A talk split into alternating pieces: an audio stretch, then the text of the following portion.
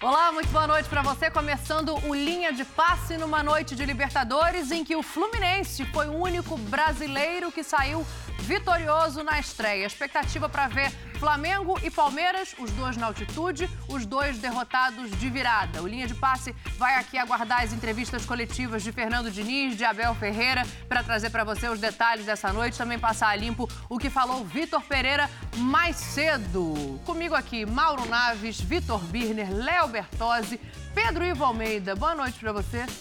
Vou começar com o seu destaque. Ainda bem, porque você veio Mauro, Birner, aí você me pulou, foi pro Léo, achei que tinha algum problema comigo. Tudo bem? Tudo bem, e você? Boa noite pra você, fã de esporte, Léo, Birner, Mauro. Ô, Dani, é, você falou que o Fluminense foi o único time que venceu, né? O único brasileiro que venceu na estreia na noite de hoje, o único brasileiro que encarou como deveria essa estreia de Libertadores. O Palmeiras topou um risco, assumiu o risco, aconteceu o que aconteceu. O Flamengo topou o risco, assumiu o risco. Times reservas, olho no estadual, eu acho que é controverso, acho que gera debate, só que a maneira como a gente consome futebol, ou debate, ou fala, ou vive o futebol no Brasil, nos leva a isso, né? Um torneio continental, uma estreia de um torneio continental, onde passa o ano inteiro falando de glória eterna, grande competição, todo mundo querendo uma vaga na Libertadores. Aí chega agora, início de abril, opa, mas o grande foco é o estadual. A gente cansa de debater aqui, o Birner implica, a gente fala, uhum. mas eu acho que é preciso entender se de fato deveria ter tanto foco, se é só o cansaço, de um jogo na altitude, de uma logística de viagem. Só que ganhou quem mereceu, como, quem encarou como deveria. O Palmeiras teve um momento ali no primeiro tempo, é, começou com, tomando algum susto relativo. Sim. Bom gol, bonito gol de Flaco Lopes, se recupera dentro do jogo, erros individuais, começa a construir a vitória do Bolívar a partir de erros individuais do Palmeiras. O Flamengo é um time que, mais uma vez, ele vive de pequenos recortes de momentos, quando consegue cadenciar, consegue achar um gol pelo individualismo de Matheus França, mas a desorganização defensiva, mais uma vez, somada ao cansaço de uma altitude, mas não é só altitude, acho que é bom de frisar isso depois, quando falar de Flamengo, derrota. E um Fluminense que não negociou, não quis saber de cansaço, ter que buscar reverter uma situação no fim de semana do Campeonato Estadual, venceu. Mas vamos começar pelo Palmeiras e também passar para os companheiros, mais 3 a 1 achei um pouquinho demais, porque Poderíamos falar de expulsão, de desvantagem, de altitude, mas depois a coisa ficou igual, 10 contra 10. Vacilou o Palmeiras, acho que pagou um preço um pouco mais caro do que imaginava ao assumir o risco. Daqui a pouco a gente fala dos cariocas que entraram em campo nessa noite, mas já que a gente está com imagens já do jogo entre Bolívar e Palmeiras na tela, senhores, vou pedir para a gente já mergulhar nesse assunto enquanto vocês dão aqui é, o boa noite também. Ô Birner, boa noite para você. Uh, o Abel eu tenho certeza que preservou. O Flamengo eu tenho dúvida, daqui a pouco a gente vai falar. Mas valeu a pena não levar nenhum titular, praticamente? Gabriel Menino, talvez, né? Tudo bem, Dani? Boa noite Tudo a bem. você, ao Pedro, ao Mauro, ao Léo, aos fãs e às fãs do esporte. Eu acho estadual irrelevante. Mas cria-se uma situação de dentro para fora, e não é do clube, é da opinião pública para fora. Ah, se o Palmeiras perder do Água Santa, uhum. né? Assim, é óbvio que qualquer eliminação do Palmeiras ou de um clube do tamanho do Palmeiras por Água Santa, independentemente do momento do Água Santa, levando-se em conta investimento, capacidade individual e outras questões que pesam da história do futebol, ela é uma eliminação desagradável. E a perda de um título, irrelevante, é desagradável. E o Abel priorizou isso ao invés de priorizar o campeonato mais importante. Eu não discordo dele totalmente por mais que pareça contraditório, porque no final das contas, o Palmeiras está num grupo fácil, o Palmeiras vai se classificar.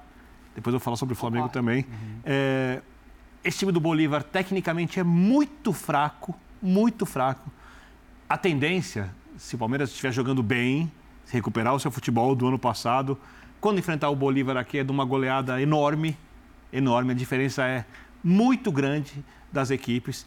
E vendo que o Palmeiras vai se classificar, o risco, no final das contas, é até o da briga pela primeira colocação no geral, uhum. é, para ver quem decide todos os jogos em casa. Mas o Palmeiras, por exemplo, foi campeão da Libertadores sem decidir todos os jogos em casa e perdeu a Libertadores ano passado decidindo contra o Atlético Paranaense dentro de casa. É uma vantagem decidir dentro de casa, mas ela não é plenamente determinante. Então, por mais que não seja a minha decisão, Eu entendo a decisão do técnico e eu não tenho a menor dúvida em dizer que hoje foi com todo respeito ao Bolívar, sem nenhum desdém. Eu entendo que o Bolívar é o grande do país, mas olhando a qualidade dos seus jogadores, foi Palmeiras 1, altitude 3. O Mauro Naves tem duas teorias aqui que eu vou colocar para jogo já já, mas vou pedir a você, Mauro e o Léo, que aguardem só um minutinho, porque o Marcelo Lomba está falando depois dessa partida, derrota por 3 a 1 para o Bolívar. Vamos ouvir o Lomba. É, a gente sabe que o jogo aqui seria difícil, é difícil manter o ritmo os 90 minutos aqui na altitude. É, o time do Bolívar é uma boa equipe, acho que, não sei, é, em relação à arbitragem foi um pouco rigorosa, rigorosa conosco. E agora a gente tem que levantar a cabeça. O Palmeiras é, é um dos times que vai brigar pelo título da Libertadores, então a gente vai se unir, vai conversar, sabendo que domingo, pelo Campeonato Estadual, a gente também tem um jogo importante. Então agora é se unir, focar para domingo e buscar no segundo jogo da Libertadores em casa, com o apoio da torcida, os três pontos. É um grupo cerrado, ganhou o Cerro Porteño. A gente sabe, é um grupo difícil, a gente é o próximo jogo contra o Cerro. Mas antes a torcida sabe, a gente tem um desafio domingo e a gente vamos todos unidos e vamos trabalhar para, tanto no Campeonato Estadual como na Libertadores, a gente conseguir o nosso objetivo, que é classificar. Gracias, obrigado. Tá aí o Marcelo Lomba, que apesar dos gols sofridos, foi um dos melhores jogadores do Palmeiras nessa noite de hoje, né, Mauro? A gente Sim. pode voltar a falar disso já já, mas eu gosto das teorias do com todo respeito e da discordância em relação a perder um título para o Água Santa. O ah, Birner pondera aqui, acho que todo mundo concorda que o favorito ainda é o Palmeiras, mas sim. existe um peso. Assim, bastante. Boa noite, Dani, companheiros, abraço enorme, fã de esportes. Não, aqui mesmo no Linha, acho que com o Jean, o Birner devia estar, já tinha surgido essa história uhum. de quando se fala com todo respeito, é porque você vai esculhambar o que vem pra frente. Né? A gente fala assim, com todo respeito, o Água Santa, ah, mas o Palmeiras não pode perder, senão é vexame. Com todo respeito, o Bolívar, você já sabe que você vai dar uma detonada mesmo, enfim, é, é algo muito comum. É, eu gosto dos estaduais, gosto, acho que tem tem, tem uma história aí tudo. Eu gosto assim, pensando, toda vez que eu falo isso, eu penso assim nos pais levando os filhos, é onde eles levam mesmo, é onde Mas cria mesmo, a rivalidade. Concordo. É onde, eu concordo. É onde cria aquela é só rivalidade. o seguinte, Mauro, desculpa te interromper, quando uhum. chegar no final da temporada, se o Palmeiras for campeão brasileiro e da Libertadores, uhum. não vai dizer o Palmeiras foi campeão da Libertadores e campeão paulista contra o Água Santa. Vão esquecer. Não, Por sim. isso que eu falo da relevância. É. Tá? Mas é óbvio que cada vitória é, que é importante. Perder, né? O título é sempre divertido para qualquer time. É, não, mais do que ganhar, é, o que é forte mesmo é quando se perde, né? Aí cria crise às vezes, né? É. Foi um vexame o Corinthians não estar não ter passado pelo Ituano. Sim. Foi um vexame o próprio São Paulo não passar. Entendeu? Os que saem, foi o vexame, o Santos não entrar na fase final. Hoje foi vexame, apesar de ser início? Não, não, eu estou só dizendo assim, para o estadual, né? Então, só quem chega ali é que tem mérito e ainda assim não se dá muito mérito. Isso é uma coisa. Eu concordo com os dois técnicos é, no que fizeram, com os dois. Acho que para o Vitor Pereira, depois de tudo que ele já não conseguiu ganhar esse ano, e títulos muito relevantes, e que o torcedor do Flamengo tinha muita expectativa, e ele mesmo e o próprio Flamengo acabaram dando um peso enorme para esse campeonato. Uhum. Né? Se você olhar em redes sociais aí, você vai ver o torcedor se manifestando. Não, se não é o Carioca, ele tem que ser demitido mesmo, não tem mais jeito e tal. Então, ele precisa muito desse título, já conseguiu grande vantagem. E aí levou um time que tem muito talento, só que não é um time, né? São, é, é um grupo de jogadores talentosos, porque eu acho que ele não treinou esse time. E eu não esperava que ele perdesse com, com, com o que ele levou para lá. A gente menospreza sempre muitos adversários, eles são fracos mesmo, mas tem vontade, sabem jogar na altitude, estão lá, tem experiência também. Agora, tecnicamente é incomparável o Alcas com, com, com o Flamengo. Mas quando a bola rola, a, a história é outra. A gente viu quanta motivação andava do lado de lá, principalmente dado pelo técnico César Farias, que é um cara bem experiente, apesar dos seus 50 anos. E no caso do Palmeiras, aí eu acho que já houve um exagero do Abel em levar, sei lá, 15 jogadores da base. Então não era um time mesclado nem experiente como o do Flamengo. Era um time realmente reserva. Você tira aí um ou outro que ele levou para usar, que acabou colocando, como o Gabriel Menino e tal. Aí eu acho que foi muito. E talvez fruto da experiência dele no passado, quando ele começou também na fase de grupos poupando muito. Só que ele levava os jogadores, aí no segundo tempo, se a coisa apertava, ele tinha ou o Veiga ou o Gustavo, quando o Veiga machucou, para entrar, mas na fase de grupos ainda era o Rafael Veiga, era o Dudu, jogadores, os melhores ele às vezes deixava de fora e se apertasse ele colocava no segundo tempo. Mais ou menos o que tentou fazer o Flamengo hoje não funcionou. Mas o time do Palmeiras já é um time ajustado, então quando ele coloca a artilharia toda ali, a coisa funciona. No Flamengo não adianta você de repente começa a colocar um atrás do outro, mas o próprio Flamengo do Vitor Pereira ninguém sabe ainda como é que está ajustado. Aí não funciona muito mesmo. Tanto é que quando leva o segundo gol já tinha vários jogadores considerados titulares em campo, mas o time em si não estava ajustado e, e não funciona. Mas como teoria dos dois, começo, primeiro, tudo bem, o Flamengo a, perde aí uma sequência de 14 jogos sem perder como visitante. Isso aí vai para conta do VP também. Ó, tá vendo? Quanto tempo que não perdia jogando fora. Palmeiras faz séries lindas lá fora também. Vai ficando para trás.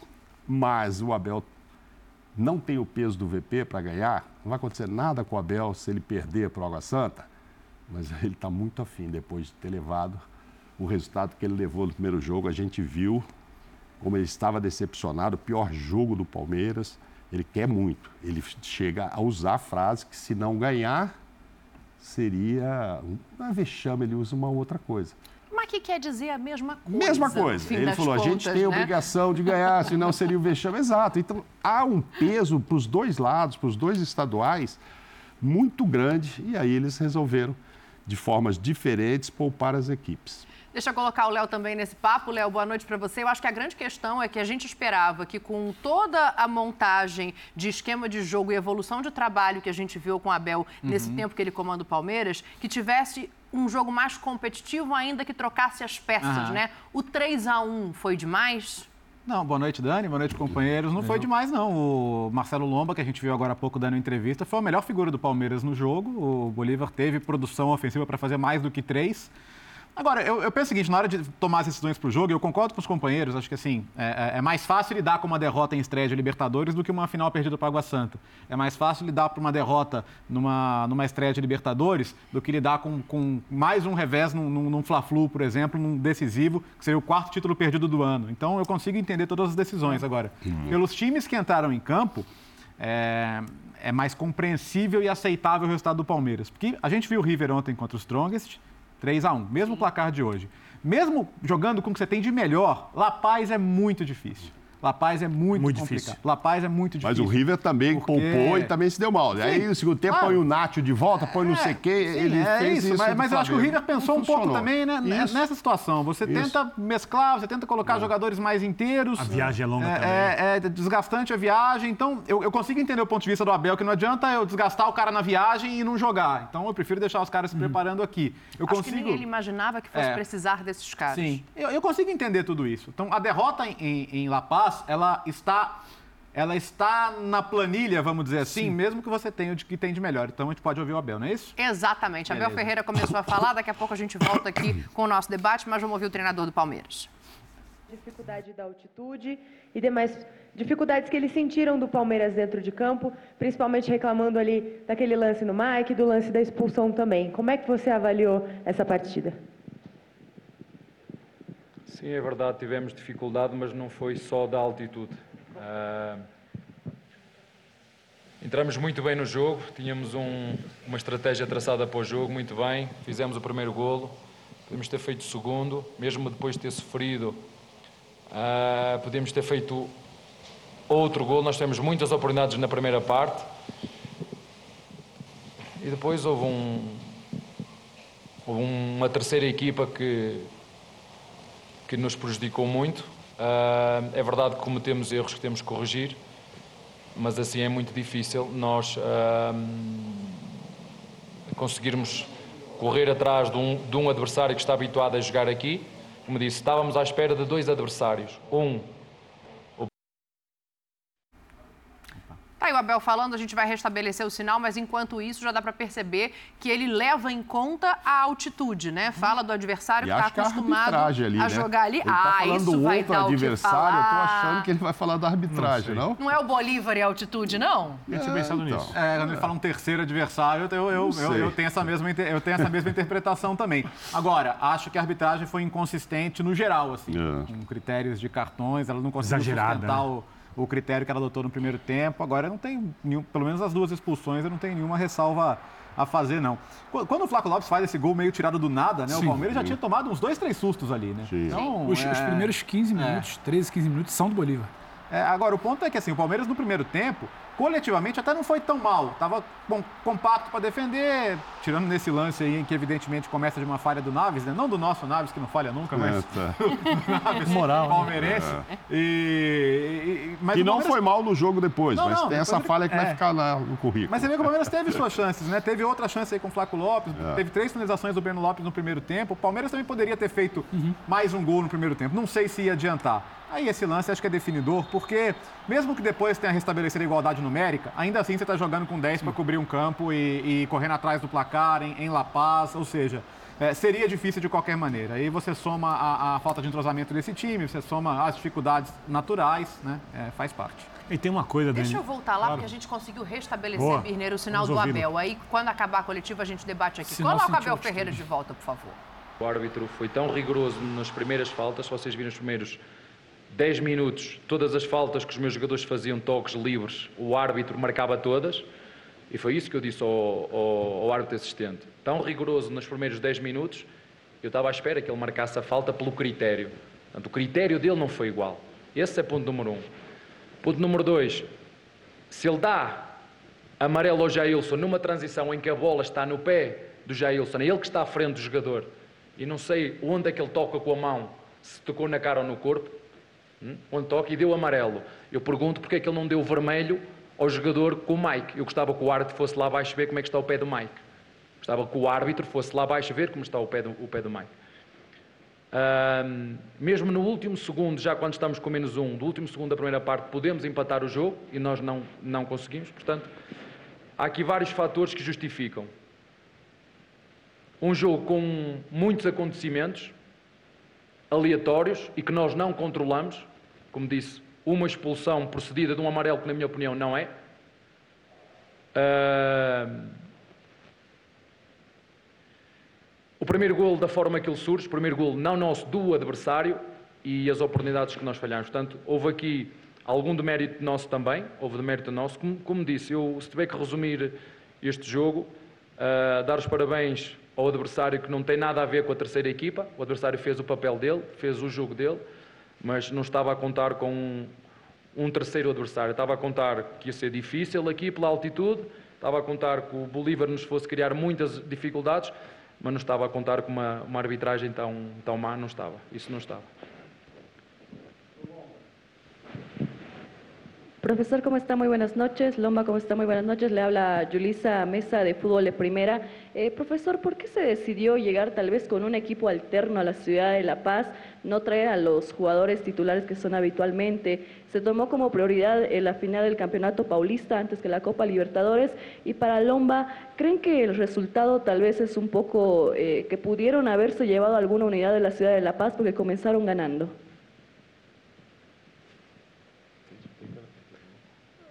Qual foi a pergunta dele? Podes repetir a pergunta dele? Si creen que podrían haberse llevado algún punto de la ciudad de La Paz porque comenzaram com a ventaja. Ah. Ah. Então, a gente veio aqui para isso, para jogar para vencer. É, a equipe do Bolívar teve, teve méritos, é, foram contundentes, criaram oportunidades, fizeram boas jogadas. Mas, como o Abel falou, acho que a questão da arbitragem no momento que se estava o jogo acabou sendo muito rigoroso contra o Palmeiras. E, e aí o Bolívar acabou tendo uma supremacia com um jogador a mais, no momento importante do jogo, conseguiu fazer o 2 a 1 isso acabou tendo um desequilíbrio. E, enfim, agora a gente é, levantar a cabeça, conversar, e a gente tem jogos importantes pela frente. Boas noites. Era, qual era a pergunta? Acho que já respondi à tua pergunta, mas... Perdão, eh, sí, ¿por que se decidiu, professor, chegar com ah. um equipo alterno? Sabes, eu estava hoje no, no hotel e estava um hóspede a dizer como é possível vocês virem jogar aqui nesta altitude? Vocês não, não acham que é sofrimento a mais? Eu disse, não sou eu que organizo, se podemos jogar aqui é porque podemos sofrer todos dentro de campo. infelizmente a Common Ball só, só só lançou o calendário uma semana antes e nós tivemos que organizar esta viagem uh, aos três pontapés. Foi. Eu é melhor estar calado, eu não posso dizer tudo aquilo que eu penso daquilo que é a organização dos eventos, porque senão uh, uh, eu não consigo. Há coisas que que eu tenho que aceitar como todos os outros fazem. É, é assim que funciona. É assim, eu, eu, costumo questionar as pessoas. Como é que é? Não, o professor sempre foi assim. Então sempre foi assim. Vamos continuar assim. Agora não dá. Não dá para nós termos uma final, não é? Uma final no, no, entre domingo e, e, domingo, com um jogo vir a La Paz, quando nós pedimos lá para poder jogar no sábado, também não nos deixaram jogar no sábado para ter, porque a televisão nos obrigou a jogar no domingo. vamos dar o melhor de nós, como sempre fazemos. Dar os parabéns aos meus jogadores porque se entregaram. Como disse, houve várias condicionantes no jogo que influenciaram o resultado do jogo. Vamos olhar, e eu quero que, sobretudo, a imprensa brasileira que leve para aquilo que é as dores de crescimento da nossa equipa. O árbitro nós não controlamos, na minha opinião, não fez uma boa partida de todo, mas nós tivemos, eh, como disse, eh, em momentos, sobretudo da primeira parte, para poder dilatar o resultado, não o conseguimos fazer e depois vieram essas condicionantes todas que, que na minha opinião, influenciaram naquilo que foi o desenvolvimento do jogo até, até o seu final, mas não tirando mérito ao Bolívar pela forma como se entregou, pela forma como jogou, pela forma como tudo lhes correu bem. Tudo lhes correu bem e, e seguimos em frente. Custa-nos, queríamos vir aqui ganhar, mas não, não foi possível. Buenas noches, estamos en vivo para Fútbol Manía. Lomba, eh, ¿te sorprendió eh, el juego de Bolívar, los remates, los desbordes? Si te, se, se, te fue, ¿Se te vio a momentos un poco nervioso es porque Bolívar te atacó mucho, te remató mucho de media distancia. Y profesor, eh, bienvenido a Fútbolmanía nuevamente. Eh, ganó Cerro Porteño 2 a 1 también de local. Ahora, ¿dónde piensa usted que Palmeiras puede marcar la diferencia para sacar puntos fuera de casa? Porque va a ser un grupo muy peleado. Gracias. É, o, o, Bolívar fez uma boa partida, é, teve um futebol combinado com, com boas jogadas. É, é, claro que o, o fator altitude influencia, mas estão de parabéns. É, a gente veio aqui com muito trabalho. Até respondendo uma outra pergunta, é, a gente tem um elenco muito forte. A, a, gente ficou com uma parte do grupo lá se preparando para o próximo jogo, mas os jogadores que vieram aqui treinam muito, trabalham duro. Viemos com, com meninos que, que são talentos do clube e estão ganhando essa rodagem, essa experiência internacional. E a gente tentou dar o nosso melhor, a gente lutou com, com, as, com as armas que, que a gente tinha. É, faltaram detalhes, a gente tem algumas coisas a corrigir, mas o grupo continua forte, continua unido, continua trabalhando muito, duro, consistentemente, para a gente colocar sempre o Palmeiras disputando por, por todos os títulos que temos esse ano. São sempre jogos difíceis, Libertadores, jogos fora, uh, com qualquer equipa, com qualquer equipa são jogos difíceis. Uh, é uma competição nesta fase de grupos por pontos. O nosso objetivo é passar à fase seguinte. Uh, hoje não conseguimos ganhar, vamos um jogo de cada vez. Uh, como disse o Lomba e bem, dar os parabéns ao nosso adversário que hoje foi, foi, foi mais eficaz que nós, sobre, sobre aproveitar bem todas as vicissitudes do jogo, todas as condicionantes do jogo. e nós, como disse, dores de crescimento, dores de crescimento e, e, vamos continuar o nosso, o nosso caminho, não vamos, não vamos alterar nada daquilo que é o nosso trabalho e perceber que hoje, hoje não, não levamos nenhum ponto daqui. Agora o nosso objetivo é chegar ao final deste grupo e, e passar. Abel, boa noite. É... Tá aí, ó, a entrevista coletiva do Abel, ele falando principalmente sobre arbitragem. A gente tem alguns lances aqui separados para mostrar para o fã de esporte. O Léo Bertozzi já tinha dito, né? Esse Mauro Naves aqui, esse Naves não erra nunca. Tinha razão, presidente. Tá ele falando em relação à arbitragem, é, reclamando sabia. um pouco da altitude também. E a gente está hum. vendo aí os lances específicos. O Naves é falta no primeiro gol do Bolívar. Quero ouvi-los. Começa com você, presidente, para fazer essa avaliação aí de arbitragem. Ah, então, pois é, é os nossos comentaristas, que são especialistas, disseram que o árbitro é excelente, que foi muito bem, muito ao contrário do que disse o Abel. É, ele fala também que começou melhor, finalizando mais. Na verdade, o tempo todo, o Bolívar finalizou mais do que o Palmeiras. É, não achei que no começo, claro, aquele gol, o golaço do Flaco e tal, né? Mas não era assim a cara do jogo ali, ah, pô, o Palmeiras está fazendo por onde mesmo, já está demorando para sair esse 1 a 0 Não, pelo contrário, o Bolívar é que estava atacando mais no, nos minutos iniciais. É, achei que o Arthur não ficou bem colocado no primeiro tempo. Gostei mais dele no segundo tempo, quando ele vira mais ponta mesmo. Então, assim, Começou muito centralizado, né? é, então, tem muitos elogios do Abel aí, a atuação do primeiro tempo, que eu não concordo. Mas não acho que é aí, né, que ele vai. Que ele vai. O único lance que eu acho que ele pode ter razão, e a gente precisa olhar depois no detalhe, é do Mike. Talvez a entrada Sim. tenha sido mais violenta do que O lance- pareceu no O lance momento. do Naves, eu tenho a impressão que ele erra o domínio, a bola escapa um pouquinho e quando ele vai chutar, ele já chuta desequilibrado. E acho, e acho que tem um pouco também de de falta, não. entendimento de tempo de É. bola, velocidade de bola e Sim. altitude. Isso, Mas aí é. você falou, Dani, até anotei aqui, né?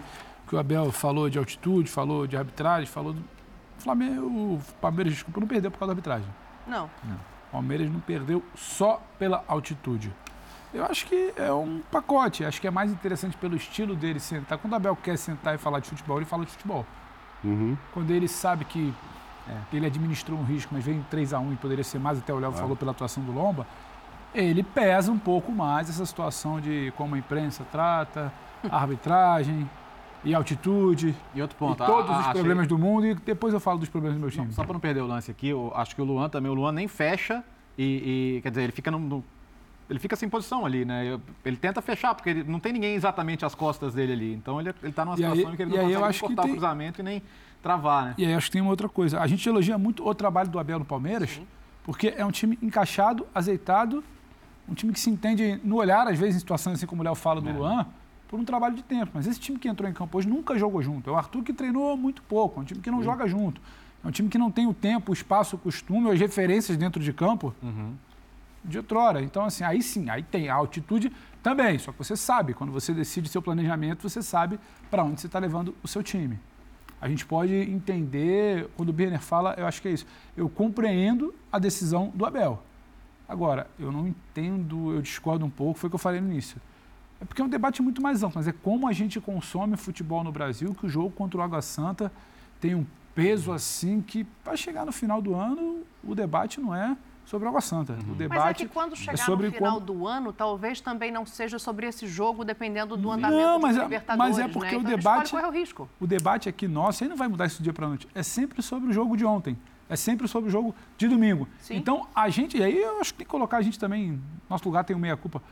Não se tolera muito, pô, mas estreia. Não, estreia é Libertadores, tem que ir para cima. Você passa três meses falando de temporada, de grandes campeonatos, de prioridades, a estreia é da Libertadores.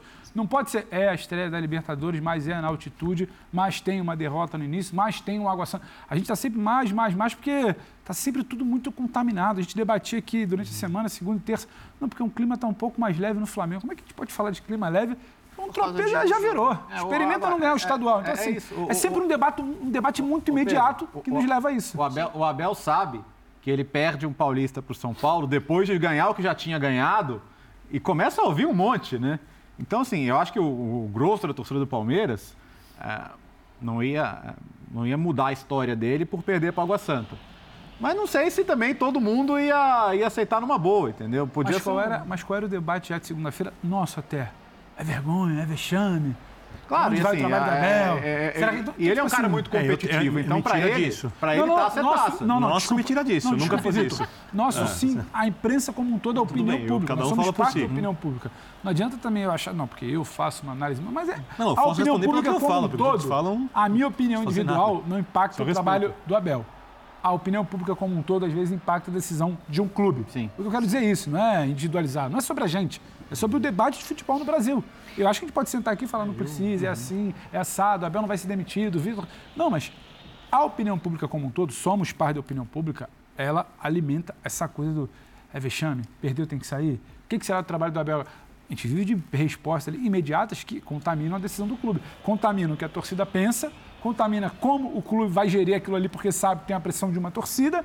Então, isso tudo é algo muito maior que eu acho que nos leva a essa decisão. É, eu- eu o Fluminense encarou como deveria a Libertadores.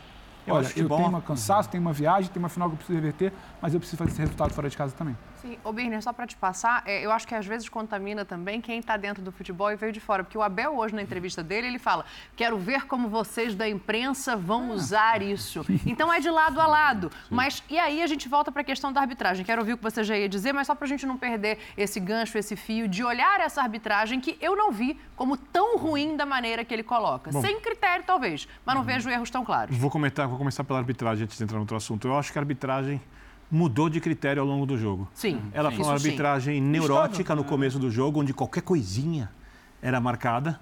Né? O lance do gol ali é, é um lance dúbio, porque eu acho que ele não atrapalha o passe equivocado, não gera o passe equivocado, mas olhando o critério que ele usou para marcar faltas, Era falta. podia marcar aquela falta também. Então fica tudo dúbio. Tá? E no segundo tempo, é, esse lance, né? Você vê, por exemplo, ó, o passe dá e o passe é errado porque é errado, tá? E aí eu acho que tem o contato além que não atrapalha o passe. Mas tudo bem, né? Pulando essa parte. é, e, e aí é altitude. Aí é Ah, altitude. sim. A dificuldade de recomposição. Tem, a gente viu uma câmera mais próxima, depois o jogador do Palmeiras puxando o ar. Sim, né? o- o Como- Mike. Co- Fala, Raul. O Mike, não, o Mike aparece ali. é. Que inclusive estava jogando mais atrás para proteger o Garcia, Sim, que é um menino, e foi o- colocado o no o meio, né? o Gar- A gente imaginava que o Mike seria o falso O ponta, ponta. ali. Na verdade, o o- era o Garcia que estava nessa Eu acho né? que o principal aspecto da derrota do Palmeiras foi a altitude. Disparado. Uhum. Disparado. Não foi nem a utilização de um time reserva, de um time completamente modificado. Acho que esse time podia encarar o Bolívar, podia até perder. Mas o jeito que o Palmeiras perdeu, que o Bolívar criando mais chances, isso para mim é claramente consequência da altitude. O segundo gol do Palmeiras, é, o segundo gol do Bolívar é altitude. Estava na redação, falei cruzamento, jogada de bola parada, final do primeiro tempo. Jogadores não estão conseguindo raciocinar mais direito, porque a oxi- a oxigenação no cérebro não é ideal, você comete alguns lapsos tal, demora para entender a jogada. Não é só correr. A altitude tem diversos aspectos que são gerados e quando você vai se desgastando ao longo do jogo, a chance de ter um erro de tomada de decisão, É, é, de raciocínio de passe, ele vai, ela vai aumentando. né? Birner, é, é- é uma linha de impedimento mal feita, é uma coisa que é raríssima ver nos times, Exatamente. nesse time do Palmeiras. Que o que poderia ser também coisa do time reserva, É, assim, mas sim. de qualquer forma, eu coloco muito na conta da altitude. Mas eu concordo com os colegas quando eles dizem que não foi por causa da arbitragem Uhum. que o Palmeiras perdeu. Segundo tempo, o critério mudou. É, entradas muito mais duras não geraram cartões. O lance do Mike, Inclusive por exemplo, é um deles. Luan. Inclusive do próprio Luan, mas o lance do Mike que o Abel reclama, ele reclama com razão, se ele compara com o primeiro tempo. Mas esse é o futebol sul-americano, né? E eu acho que tem que criticar, temos que falar, temos que tentar que isso mude. Enquanto não muda, cabe é, aos times, aos jogadores entenderem que o critério mudou e se adaptarem. Sempre cito a Copa do Mundo. Primeira fase da Copa do Mundo. Nessa aí, por exemplo, eu acho que ele errou. O Luan já tinha amarelo e É, ele não, dá o vermelho eu, porque eu já acho que ele errou de marcar falta. É, expulsões. eu acho que o Luan pega a bola nesse lance, ó. Ele, É. A bola até dá uma quicada depois que ele toca na bola É, lá. toca na Dá bola. pra ver aqui, Agora ó. dá pra ver, ó. A bola perde velocidade pelo Então, dele. é, é, se, se ele, se ele É. eventualmente dar o segundo amarelo pro Luan, aí seria um erro Aí, absurdo. seria um- aí poderia reclamar de arbitragem. Só na Copa do Mundo, por exemplo, na primeira fase encostava, era pênalti. Fora do lance, no segundo, na- no mata-mata em diante, era porrada, pancadaria, não botava o jogador para fora de jeito nenhum. No mesmo campeonato, foram usados dois critérios. Eu estou citando a Copa do Mundo porque é o principal campeonato de futebol do mundo. Quanto ao aspecto é, do jogo em si, aí eu acho que é, eu entendo o Abel, eu entendo as reclamações dele, mas essa questão da. Eu não vou entrar, eu não estou eu não, eu não, eu não tô em guerra com os técnicos e muito menos com o Abel. É, e ele algumas vezes está em guerra, sim, com setores da imprensa. Só que o problema é que hoje em dia você precisa diferenciar, e eu respeito os influencers, tá? Eu acho que cada um faz aquilo que acha que deve fazer. O que eu, tô, o que eu vou dizer aqui não é um juízo de valor e eu não estou fazendo média. Não, é só que precisa haver uma separação entre o É isso. jornalista e o É influenciador isso. que fala para o E próprio essa, clube. e essa separação, e que fala para os outros clubes também, essa separação não é feita. E também, como em qualquer local, tem gente que vai fazer uma coisa para gerar audiência e tem gente que vai fazer alguma coisa em cima do que vê e para gente que quer ouvir as opiniões daquilo que as pessoas falam quando acreditam nelas. Por exemplo, eu posso chegar num jogador que chega tarde no treino, uma outra vez, já que ah, esse cara não respeita o clube, esse cara é um preguiçoso, esse cara é não sei o quê, audiência, eu vou falar mais forte, audiência. Mas eu posso tentar saber se ele não está com algum problema pessoal, se ele tem alguma coisa que está Ah, fazendo ele aí me atrasar, mais, se ele tem, se ele está deprimido, se a mulher está grávida, se tem alguém doente, qualquer coisa pode estar acontecendo ali. Se for pessoal, eu acho que não cabe ao jornalista falar. Porque é pessoal. Né? Mas se eu disser que ele tem que chegar um pouco mais cedo, que o ideal é que chegue, que está com alguma coisa, isso não vai gerar audiência do que eu chamar o cara de preguiçoso e dizer que não respeita a camisa. Então tem dois jeitos de você falar a mesma coisa. E o Abel lida com todos os tipos. Com quem fala de um jeito e com quem fala de outro jeito. E ele está em guerra. Uma guerra geral, porque ele mesmo não diferencia. Eu entendo o Abel, talvez ele não saiba como discernir isso, talvez ele não saiba quem é quem. Perfeito. Eu acho que tem gente que sim exagera em algumas questões com ele, né? Falam. É, é, é, e eu acho que ele é um pouco vítima do sucesso, né? Porque ele é muito bom, ele é muito vencedor e isso incomoda né, algumas pessoas. E acho também que tem gente que não gosta do jeito dele, mas para mim, eu também não posso opinar se eu gosto ou não gosto. Isso aí não, não interessa. Se ele é bom técnico não é bom técnico, se ele conduz as coisas do jeito direito, correto ou não, se ele é ético ou não é, se ele faz boas escolhas para o time, se a torcida do Palmeiras está feliz ou não está feliz, se as outras torcidas estão felizes com ele, eu também não ligo, porque eu, eu tenho que falar aqui. Então vamos falar é, de Palmeiras. Então, resumindo, ele está desabafando, desabafou 500 vezes, vai acontecer mais vezes e ele sabe que o time dele não foi bem, que a altitude atrapalhou, a arbitragem tem seus problemas e no final das contas, esse não é o Palmeiras dele. Só, só, só um, você falou de bola rapidinho, só uma pergunta para o Vitor, até passar para o Mauro, porque claro. eu, eu concordo, eu, só que eu acho que a altitude ela impacta também. Eu não acho que ela é preponderante desde o início, porque tem, por exemplo, tem erro individual também. Eu tem. acho que, eu claro acho que, que a postura do Jailson no jogo tem pouco a ver com a altitude. Cara, e, vai, você, não vai bloquear, você não vai bloquear um chute assim embaixo. E a, altitude, e, a, e a atitude do Jailson Relativo, compromete... Pedro. Relativo. Compromete Eu já vi palmeirense muito... agora ali dentro falando para mim, será que ali também, no final do primeiro tempo, eles também já não estariam afetados pela altitude? Sim, mas eu não que acho faz que... você a tomar, pensar, errada? a tomar uma decisão é. errada? Eu acho que era pouco tempo para isso, foi 40 Eu acho que a altitude tempo, poderia ser tempo, uma tomada mas... de decisão errada, um passe aqui, ali, chegar atrasado... É que, Pedro, passou de 3 mil metros, você sabe que a coisa começa a ficar Sim, séria. É, não, quero, não quero afirmar, mas assim, não tem sido algo fora da curva do Jair. Pelo contrário, É, tem exato. sido uma Não, frequente do Jailson.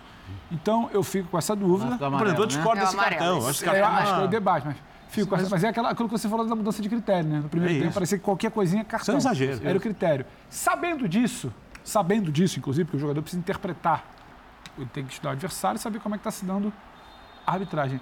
E aí eu não acho que é só o impacto da altitude, né, na tomada de decisão, tem sido, sabe, recorrente. Eu acho que isso condiciona muito o jogo. Isso condiciona muito o jogo ali para o final do primeiro tempo, que era o momento de se descer para o intervalo, recuperar o gás, saber se tem troca, escutar o treinador, diminuir um pouco ali, tirar um pouco a velocidade, porque você não acompanha. Acho que isso impacta. Então também não é só critério de arbitragem, só altitude. O Palmeiras teve erros também em campo.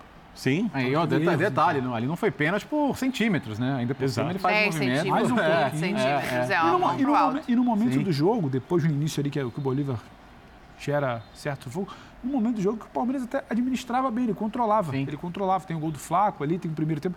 Ele conseguia controlar o que era aquele primeiro tempo. E aí, eu acho que acaba. a- Agora estamos a cansados de ver esse, estamos cansados de ver esse lance aqui ser não, Esse ser, lance da mão pro alto? ser dado cartão. Não, Ah, o sim. primeiro. Sim. O Sim, primeiro, sim. a gente Ah, o viu primeiro- agora. É, é. É que o primeiro eu acho alguém, exagerado. o adversário já cai com a mão no rosto, o tapa, na verdade, foi no peito, aí já cai no rosto, o juiz vai lá e dá. Esse é o cartão do burocrata que nunca pisou no campo de futebol, É, que não sabe exato. quando você se aproxima, você É. se protege até para nunca. protege. Só que aqui no Brasil dão também. Não foi privilégio desse árbitro aí, não. Não. Várias vezes o cara se protege. Bom, a gente cansou de ver. Se protegeu, deu.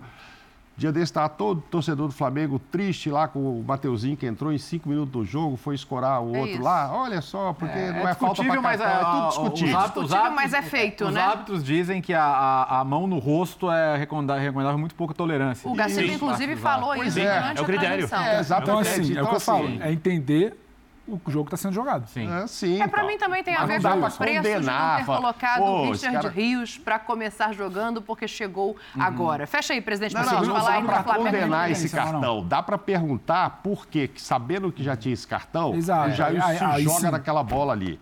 Por que, que ele não fica parado? Risca da área. Por que, que ele não se fecha? Aí não sei se. Eu ah, repito, agora há pouco alguém falou, ah, deve ter sido a altitude que já estava interferindo na, na Ah, eu acho cabeça dele. não só sei. afobado. Ele só foi afobado e Como pulou. tem sido muitas vezes. É, é isso. É, E exato. aí, e aí, olhando E o, Abel- jogador em si, É, e o Abel, é lógico que ele está super chateado, não gosta de perder, ninguém gosta, etc. Ah, é um time todo modificado, mas tomou três gols. Três gols ele tomou esse ano contra o Flamengo, quando ele venceu de 4 a 3 Três gols ele tomou no final do ano passado, lá, outubro de secar do Inter. não, o time E lá- reserva campeão já. É, a do. Inter tomou três, teria uma defesa. Agora já são cinco, né? Tomou dois do Água, que é uma defesa que não toma e tal. É. Então, tudo isso, mesmo sendo um time desfigurado, preocupa, chateia o técnico. Pô, em dois jogos tomamos cinco gols. que- E perdemos dois. Perdemos os dois jogos e tomamos cinco gols, coisa que a gente nunca. Nunca acontece com a gente, nós somos muito firmes atrás. Ah, e o- outra, hoje é outra defesa, etc. Mas acumula tudo isso. Mas ele sair de lá colocando na conta da arbitragem, eu acho um pouco exagero. E o Flamengo? O que aconteceu com o Flamengo de Vitor Pereira, que também perdeu, também de virada, na altitude, menor que a do Palmeiras? Vamos ouvir o Gustavo Zupac, que acompanhou de perto Alcas e Flamengo e traz as impressões de campo dele para a gente começar o debate rubro-negro. Oi, Dani. Boa noite para você, para os companheiros. Boa noite para o fã de esporte. Boa noite é o que o Flamengo não teve, né? Aqui em Quito. Derrota justa para o Alcas por 2 a 1 É, Era um jogo em que se temia muito a, a, a maneira que o Flamengo lidaria com a altitude. E aí eu acho que o Flamengo teve um ponto positivo e um ponto negativo nessa relação. Primeiro tempo, na minha visão, de inteligência do Flamengo, tirou velocidade do jogo, teve 70% aproximadamente de posse no primeiro tempo, porque era assim que deveria jogar, controlando o ritmo do jogo, dosando e tirando o Alcas do jogo de correria, que claramente o time equatoriano faria aqui dentro de casa. Não foi um primeiro tempo brilhante, com volume de jogo absurdo, muitas chances criadas. O Flamengo até sofreu defensivamente, especialmente pelos lados do campo, mas no geral foi um primeiro tempo bem controlado. Mas aí é o que eu- eh, veio o problema. Veio o segundo tempo. E na segunda etapa, a queda de rendimento foi brusca. E eu não coloco essa queda de rendimento só na questão da altitude, porque o Flamengo já começou o segundo tempo pior que o Alcas, né? O time do César Farias aumentou demais seu volume na segunda etapa, continuou tentando encontrar caminho pelos lados, mas passou a encontrar espaço no meio da linha defensiva do Flamengo, isso me chamou muito a atenção, mesmo entendendo que é um time totalmente mexido, uma zaga que não treina junto, que não joga junto, mas são jogadores de qualidade, né? Estamos falando de Pablo, estamos falando de Rodrigo Caio, estamos falando de Felipe Luiz, né? Eu tô até tirando do papo o Wesley, o ala pela direita, que foi mal no jogo, e o Marinho, o ala pela esquerda, que foi mal no jogo, né? O Marinho não é ala, o Wesley é só um menino, eles não foram bem, mas o ponto principal do segundo tempo não passou por eles. Agora, o miolo de zaga do Flamengo, os três zagueiros centrais, não podem ver essa bola passar, furar essa linha tanto quanto viram no jogo de hoje. E foi justamente por esse caminho que o Alcas merecidamente construiu a vitória, que poderia até ser mais larga se o gol, o segundo gol do Castilho não fosse anulado. Para mim, bem anulado, uma falta sutil em cima do Varela, mas se não tivesse dado a falta, mais um gol pelo meio da zaga do Flamengo teria acontecido. Vitor Pereira teve uma, uma, uma, uma tomada de decisão ahm, que expôs o Flamengo ao jogo aqui. Quando ele troca o time inteiro, é claro que ele bota um time menos entrosado, menos qualificado e menos preparado para um jogo de altitude. Mas ele mesmo disse que essa é a sua maneira de jogar, esse é o seu método de trabalhar, que ele não está no Flamengo só para escalar 11 jogadores, então é a maneira que ele trabalha. Ele assumiu esse risco, mas é claro que essa escalação totalmente mexida, aumentou o nível de exposição do Flamengo no jogo aqui né, contra o Alcas no Equador. Era um Flamengo que vinha de classificação contra o Vasco, de vitória sobre o Fluminense, crescendo confiança, mão no título carioca, contra um adversário que é tecnicamente muito inferior e que tinha tudo para aumentar esse nível de confiança. Flamengo novamente se coloca em uma situação complicada dentro da temporada. Começa mal a Libertadores e volta pressionado para um jogo onde tem muita vantagem no Maracanã, domingo contra o Fluminense. O Flamengo não jogou bem. O Gabriel queria ser o centroavante, foi escalado como tal, teve uma atuação apenas discreta. A queda no segundo tempo e os problemas defensivos nessa segunda etapa custaram os três pontos aqui no Equador e o Flamengo volta para casa com uma derrota justa na bagagem. Dani. Boa, tá aí o Zupac com as informações direto do Equador. É, eu entendo a necessidade de se olhar o clássico, mas no caso do Vitor Pereira, Léo, eu acho que é um risco ainda maior. O Zupa cita ali, né? A vitória com o Vasco, a vantagem contra o Fluminense e um time que ainda não tem uma maneira de jogar. Então, quando você muda grande parte das peças num cenário como esse, o teu risco é muito maior. Agora, você pode, pode colocar que era um time meio mudado, mas que tinha Gabigol, tinha Everton Ribeiro, tinha Vidal. Quem desses... Matheus França. Matheus França. Quem desses caras foi bem? O- do- dos três que eu- primeiros que eu citei aqui, o Gabigol, o Everton Ribeiro perde a bola do gol de Rodrigo tá empate. campo. É, Rodrigo- é, é, que você está falando de vários jogadores que poderiam dar um- a diferença. O, o, o Birner falou da diferença técnica do Palmeiras pro Bolívar, do Flamengo pro Alcas, eu considero maior ainda. Mas mais do que os jogadores, eu acho que você não tem o entrosamento, você não tem o desenho de time. Sim, e, e outro ponto, é, e o Eugênio chamou atenção para isso no jogo até. Marinho de ala na esquerda. O que, que é uma, o que, que é o melhor momento do Marinho? Fora Marinho na dentro, direita, batida. corta para dentro o famoso míssil.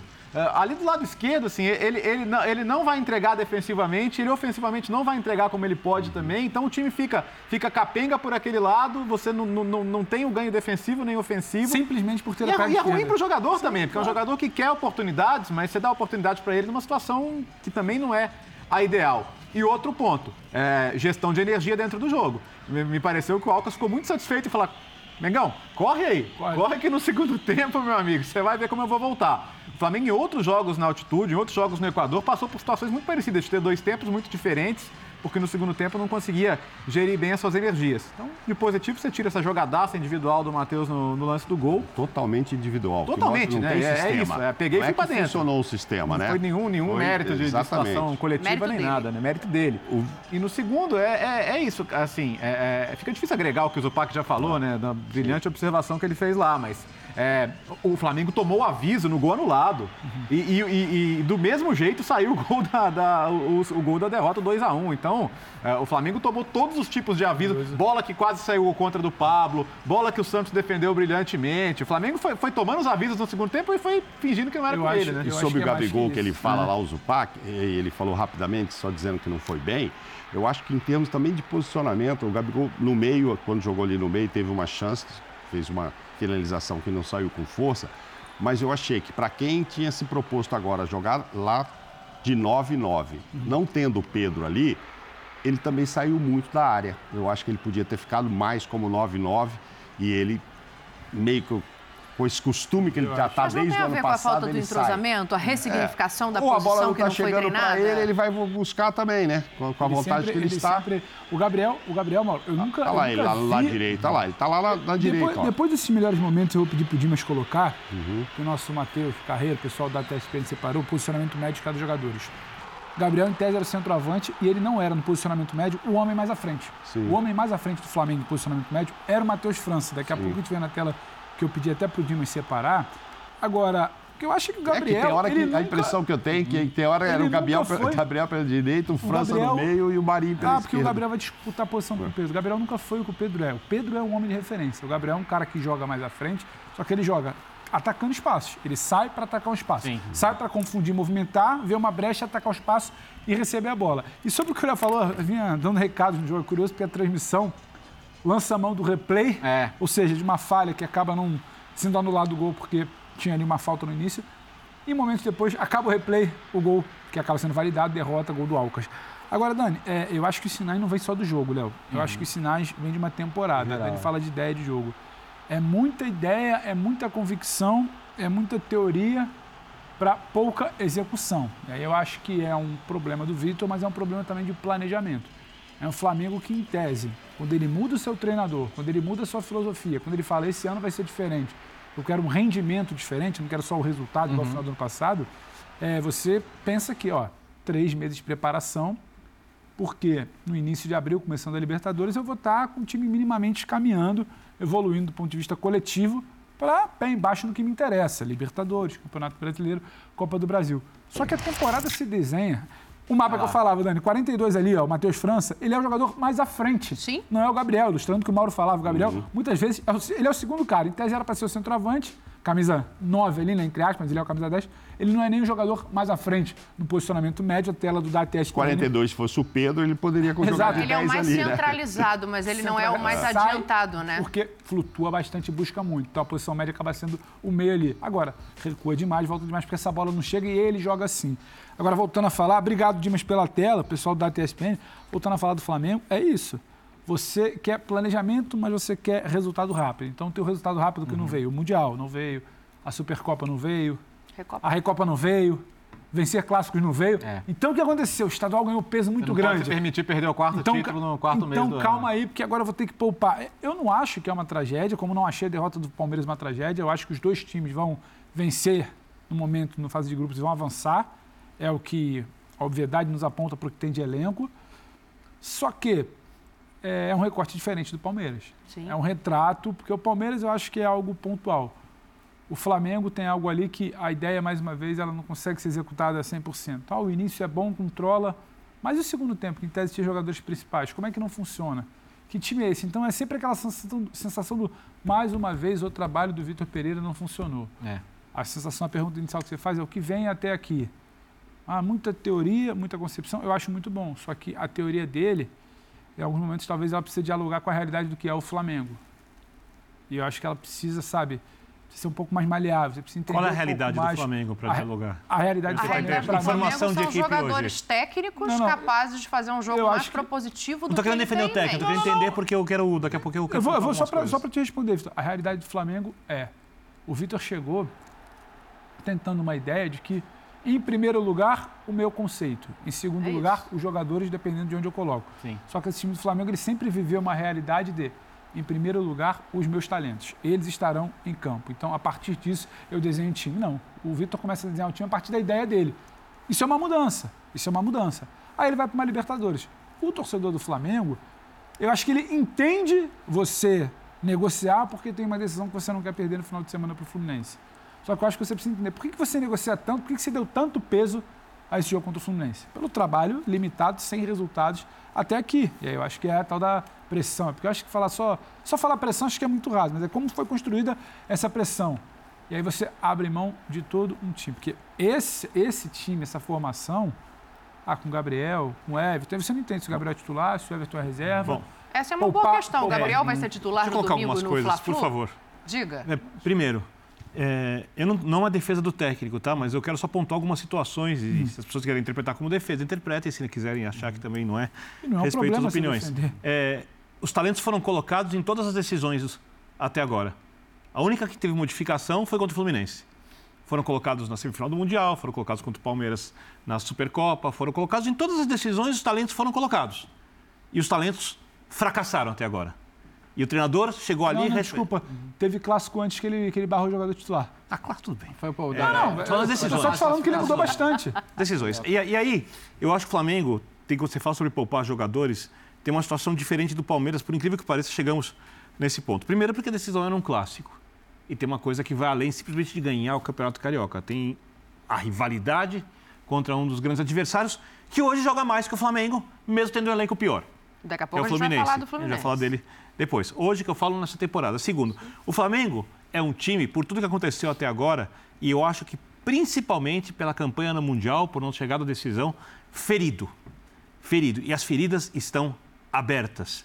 E essas feridas só vão. E essas feridas precisam de alguns resultados que façam as mesmas cicatrizarem. É, ou começarem a cicatrizar. Não vai ser um resultado. Ganhar hoje tem pouco impacto nisso. Eu- aí eu discordo. Aí eu discordo. Então vamos mudar. Ganhar hoje tem menos impacto nisso Do que ganhar do que o ganhar contra o Fluminense. contra o Fluminense. Do que ganhar contra o Fluminense. E, estamos- e- e- e chegou-se a essa situação e acho que cabe ao líder, ao treinador, e não é uma defesa dele, estou ponderando aqui, avaliar o que é, nesse momento, de fato, melhor para você mudar a situação da confiança anímica, a relação com a torcida. Óbvio, quando ele coloca esse time em campo, ele não queria perder o jogo. Porém, eu vi, do ponto de vista defensivo, uma das atuações mais frágeis, umas atuações mais assim, sem nexo, que eu há muito tempo não via no futebol. Simplesmente não era um time. Não era um time em campo. A quantidade de espaços, eu até separei umas coisinhas aqui para a gente mostrar depois rapidamente. Dadas, dado pelo Flamengo, o meio-campo não protege a defesa. Né? Os alas sem função nenhuma e mal tem, tem, escolhidos. tem um, dos- escolha tem um dos dos gols que você vê o time em dois blocos Ó, praticamente. aqui, aqui, aí, aqui, ó. aqui, aqui, E, aqui, a- aqui, e a decisão de pressionar na altitude? Não, peraí, peraí, primeira coisa, Pedro, primeira coisa, olha aqui. Isso não é Aí nem um lançamento primoroso, ó. Sem marcação no lançamento, é um passe longo. Aí o jogador vai receber a bola ali completamente livre. Aí ele toca pra trás. Tem um vindo livre por dentro e o que vai fazer o gol vem mais livre ainda. Aí eu faço a pergunta. Não, esse não sai o gol, não, mas é um chute. Tem um jogador vindo livre por ali e o Sim, que que faz vai o gol chutar. vem por trás.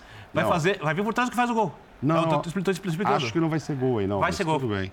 Não, esse é o lance do Não, primeiro não tempo. vai Esse é ser gol. tempo. É o primeiro Esse tempo. lance é o primeiro Ah, sim, tempo, sim, esse sim, não Mas é ele o teve lance toda a do sim, sim, liberdade sim. de finalizar. Sim, desculpa, vale o que você mostrou, porque ele teve toda a liberdade de finalizar. Cadê os jogadores do Flamengo? Aí você vê Sim. de novo aqui, esse lance do Everton Ribeiro erra o passe. O Gabigol podia pressionar, não é culpa do Gabigol, mas pressiona, dificulta o passe, faz a faltinha boba, né? E aí fica o mano a mano, drible fácil, Dotero sem dificuldade, do lado direito, cobertura, Mas, ô, Vitor, deixa eu te fazer a pergunta. O primeiro lance que hoje você pediu para separar, eu achei interessante porque ilustra. Ele é aos 24 do primeiro tempo. Sim. Segundo lance, ele é aos 57. Os dois, para mim, guardam uma semelhança.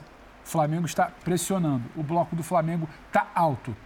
Você sabe que você tem problema no seu time de compactação defensiva, de transição, de quando essa bola é o time esticada. tá partido em dois aí. Você sabe que você está na altitude. isso. Você É, sabe é que seu time, time tem problemas. Então, aí eu te pergunto, é uma decisão, é, é a decisão mais prudente você Joga um bloco alto? pre- pressionar? Eu Esse- concordo com você completamente que não. Então, então, então eu Que acho não. que tem também uma dose do Vitor. E eu não estou aqui Eu querendo não- servir eu- a camisa Não, do o Vitor na primeiro lance tem cinco jogadores que- do Flamengo atrás. Não, o a- a- lançamento a- é o é espaçamento. feio. Agora, Vai ser por que que você tá é a linha subindo toda tanto de nas cinco ali, gente. costas, né? Entendeu? Por que, que você está subindo tanto Mas são blocos? O problema É é justamente o espaço É, entre tem eles o espaço entre eles, Você a tem problema para correr para trás, É seja na altitude ou não. Você está na altitude, você está a 24 minutos do primeiro tempo. Não, essa altitude Você não, você pesa. não pode cadenciar só com a bola. Cadencia sem a Essa bola altitude também. pesa, essa altitude atrapalha, mas lá não ela passa. Não, Não, É só diferente. um é metro. Atrapalha, Mas ela é pesa. Claro que atrapalha. Não ela passa.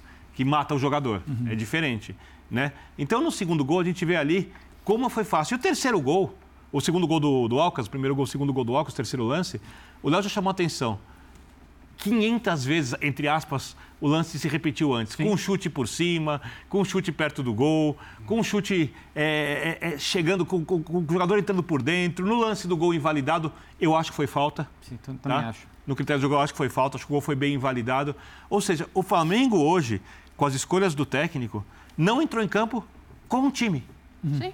Não entrou em campo, entrou em campo com um time. Isso é recorrente. Desse, olha, Talvez hoje ele tenha feito escolhas ainda piores no sentido dos zagueiros que ele coloca. Eu não vou falar de nível técnico Tá. aqui, Não, mas ele colocou os zagueiros mais lentos que ele tinha em campo para eu acho, jogar eu na acho que, altitude eu e acho correr que a para trás. escolha, O problema não eu acho que a escolha, infelizmente, eu acho que a escolha. eu vou muito mais na linha do e aí, Pedro. aí a escolha ela se dá um porque ele fator. está olhando para domingo. É lógico. Quando ele bota os- os pontos no banco, domingo eu preciso estar com eles inteiros. É isso. Quando ele segura os caras que vão pressionar domingo, eu preciso estar com eles inteiros. Os meus zagueiros mais lentos, porque os mais leves que vão fazer essa pressão um pouco mais bem azeitada, Não, os titulares. preciso estar inteiro. É que os outros são Infelizmente, ele é prejudicado mais lentos pelo que virou a reserva. prioridade do Flamengo no Mas na esses temporada. mais lentos são reservas. Os mais velozes vão jogar domingo.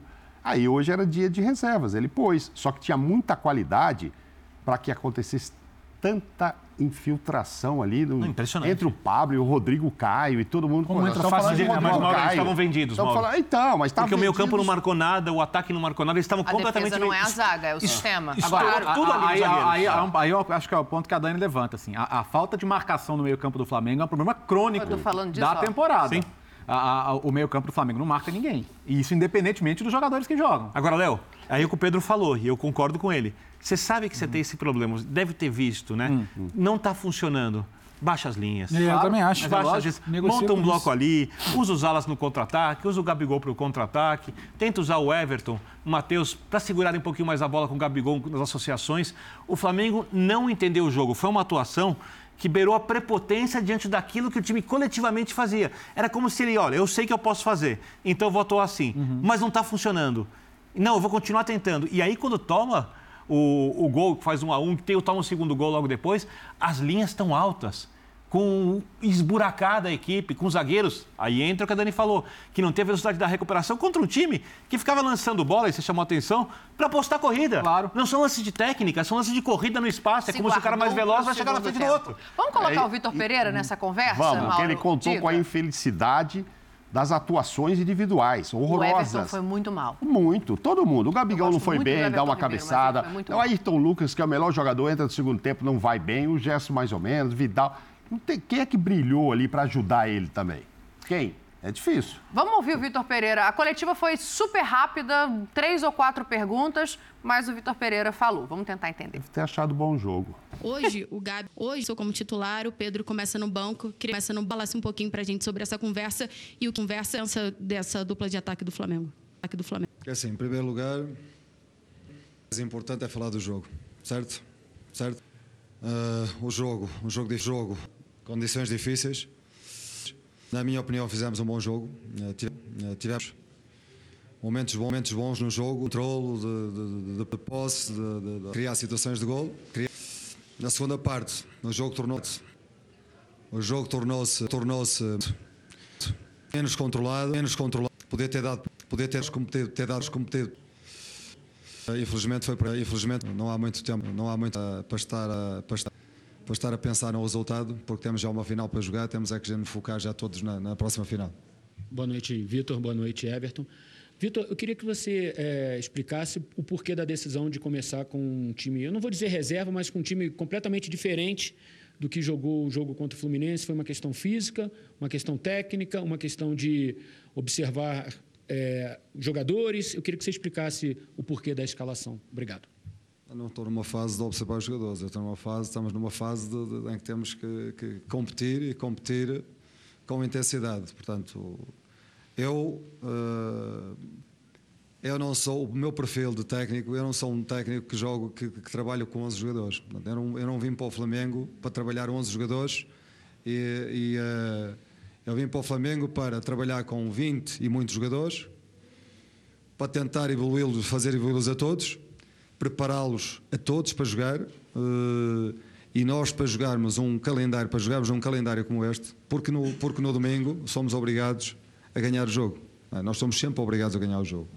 Fizemos 7 horas de viagens para cá, vamos fazer 7 horas de viagem para lá. Tivemos um jogo uh, com o Fluminense, um jogo forte, um jogo intenso. Hoje voltamos, voltamos a, a ter um jogo, um jogo forte em condições difíceis e vamos ter já uma final para jogar. Portanto, só há uma forma de, de, garantir que a equipa seja competitiva. É ir gerindo uh, e ir preparando toda a gente para jogar. Portanto, a equipa deu uma boa resposta. Uh, o resultado é que não foi o resultado que, que, que pretendíamos.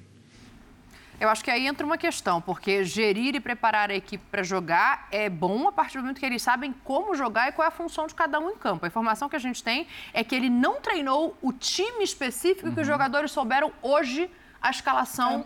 desse Flamengo. Mas até só então, para ser é justo, é uma praxe. Um time... É uma praxe do Vitor. Sim. Não é necessário, né? ele treina, ou setoriza ali a defesa, ou setoriza o meio, ou setoriza a lateral. É uma praxe. Também não, há, não acho que o grande problema foi que esse time não treinou junto. Eu acho que o grande problema foi a decisão de qual seria a postura desse time em campo. Na semana passada, até quando a gente debatia, a gente falava é, não dá para cravar quais são as peças, se vai ser o Gabriel Barrado na final, se vai ser o Ayrton Lucas fora, uhum. mas estava muito claro que ia ter um time para encarar o Fluminense, por tudo que o Vitor acredita e que ele sempre fala do Diniz, como ele encarou com o Corinthians, como ele encarou no primeiro Fla-Flu e como ele acabou encarando Sim. no domingo, e um outro time para o Alcas. Só que aí para o Alcas, que era o time de ter a bola, vai uma formação que soa meio reserva, pouco convencional. Só que aí eu acho que erra na escolha, porque é o time para ter a bola, só que ele não abre mão. Da pressão, da convicção dele. Lembra no eu passado? Acho, recua um é. pouco, entende o momento, negocia Mas com a ele conseguiu ter a bola, Pedro. Ele conseguiu ter a bola, foi 60 ele, e tantos por cento Ele conseguiu todo. ter a bola, ele conseguiu ter a bola. Isso ele queria. Cadenciou. Hum. No momento que ele não tinha a bola, qual era o cenário? Correndo para trás na altitude. Correndo correndo. Não, sabe, sabe, que, sabe que eu ia lembrar? E aí chegou, o, o, jogo do ano passado. No Corinthians, na estreia contra o Alves Red, ele, ele tem uma avaliação completamente errada também. Lembra que ele coloca um time muito sim. velho para encarar, né? é atropelado é, ali jogo, na, na, altitude. Então... Ele não conhecia é. a altitude, né? É, então. Ele fala é, que ele, que ele imaginava, mas que ele não. Ele, ele fala isso, se eu não me engano. Sim. Que ele não Ó, só para botar mais um elemento, é, por que, que eu estou falando dessa questão Você dos jogadores não. Não, não. Hum. Dessa questão dos jogadores não treinarem o que está previsto na cabeça dele. Porque o Vidal também falou sobre isso. Vamos ouvir o Vidal para a gente continuar esse debate. Vidal, quando que vocês ficaram sabendo da escalação? Porque a gente sabe que o Vitor Pereira ele faz um mistério para a escalação. Ele fala com os jogadores no dia mesmo do jogo. O que você pode falar disso? Sim, é, duas horas e meia antes de de, del juego dio el, el, equipo, ahí supimos quién jugaba, antes no. Todos nos entrenamos de la, de la mejor maneira, estamos todos preparados para jogar e ele decidiu que este era o equipo que ia iniciar. Você é um cara que tem uma mentalidade de futebol europeu de muito tempo. E às vezes esse tipo de prática por parte do técnico é comum. Aqui no Brasil você sente que é um pouco mais complicado para o grupo assimilar? É, em Europa, em los equipos que estuve, sempre foi parecido. Porque los jugadores se sienten todos preparados, con mucha confianza, cuando un equipo es muy marcado, los demás eh, no se sienten con la confianza que, que, tiene un equipo cuando están todos peleando el puesto. Acá hay 25 jugadores que tienen el mismo nivel y el entrenador tiene la, complicación de elegir a los 11 y es bueno que lo elija durante el partido. ¿Qué que, entendieron de declaración? Para mí el recado está claro. Ele responde a pergunta Mas ele fala, ó, foi uma hora e meia antes do jogo que eu fiquei sabendo Mas como isso é que aí é. acontecia com o Corinthians, não é isso aí né? não. E não é isso que vai fazer. Domingo agora contra o Fluminense, eles vão saber uma hora e meia. E aí, de repente, ganham o jogo. Então, Mauro. Quando eles ganharam no sábado, só um é momento, Billy. No sábado eles ganharam de 2 a 0 e souberam uma hora e meia, provavelmente. Não teve X9 nem nada, que não vazou. Por quê? Porque, de repente, ele não deu, o time deu em cima da hora. Então, isso não é o fato. O que a Dani está falando e faz sentido é o seguinte.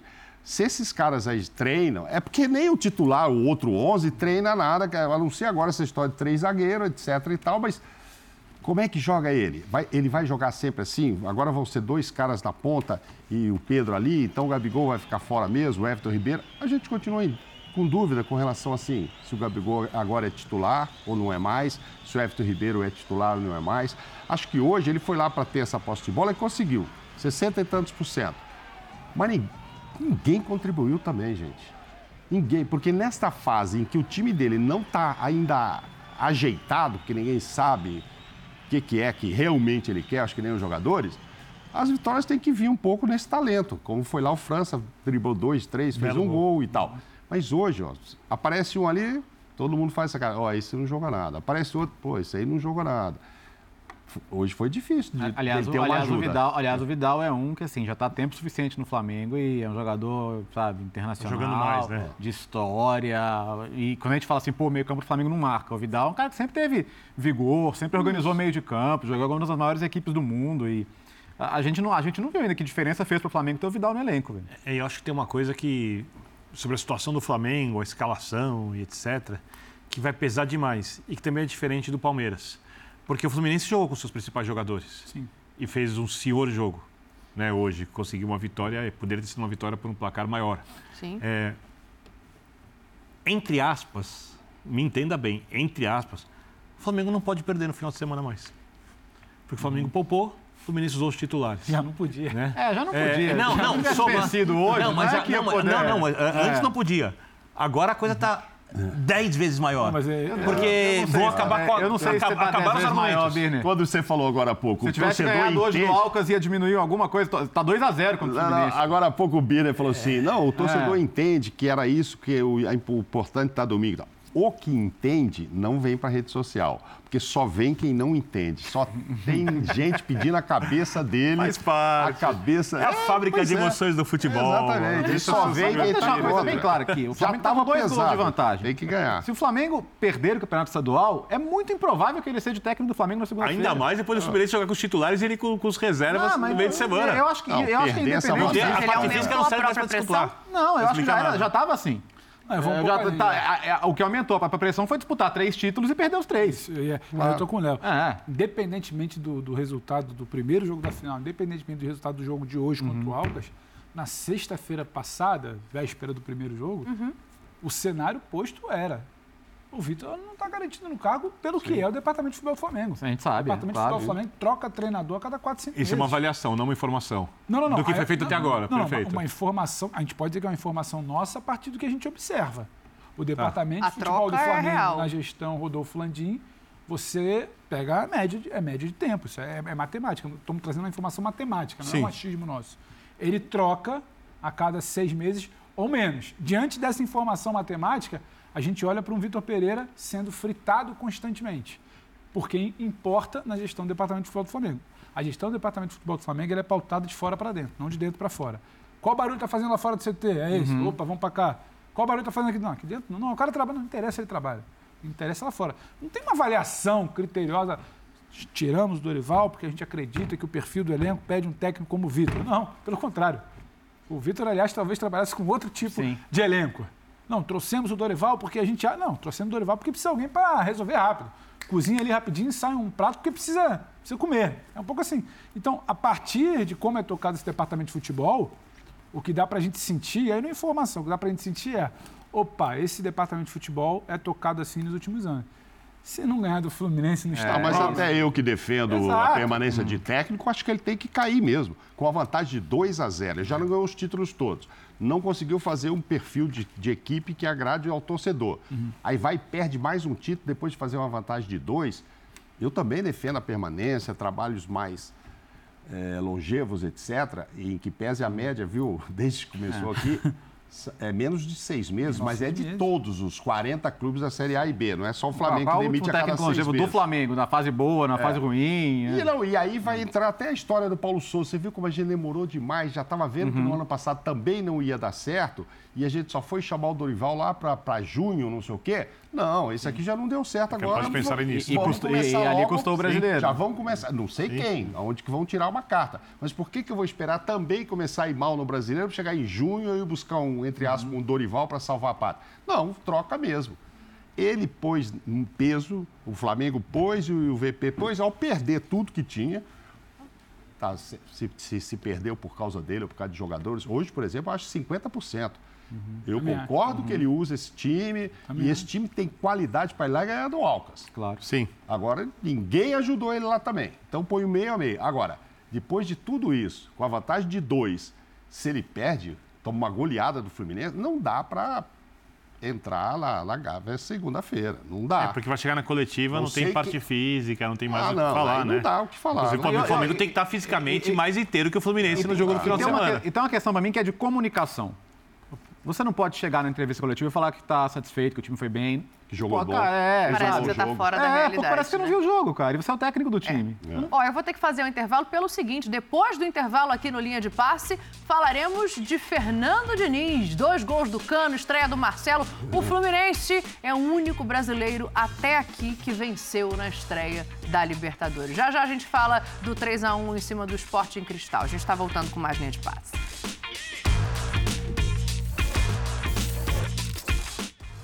Esse é o Linha de Passe que mergulha agora na vitória do tricolor carioca. 3 a 1 Fluminense em cima do Esporte em Cristal. Estreia do Marcelo. Teve jogada importante com o Marcelo participando. Dois gols do Cano, Pedro Ivo Almeida.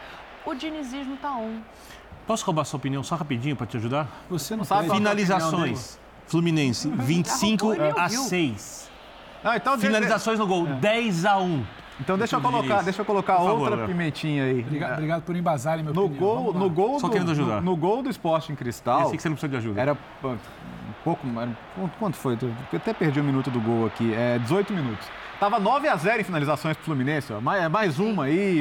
Então, quer dizer, o, o mérito do Fluminense foi não desmoronar depois de começar tão bem o jogo, tomar um gol num erro claro do Felipe Melo, que erra na saída, e continuar fazendo o seu jogo, né? O Fluminense tava, tava- tava jogando de maneira tão confiante, tão envolvente, tão superioridade técnica sobre o Sporting Cristal do professor Thiago Nunes, que assim, continuou fazendo o seu jogo e não, não se abalou, estádio lotado, desvantagem, virou ao natural.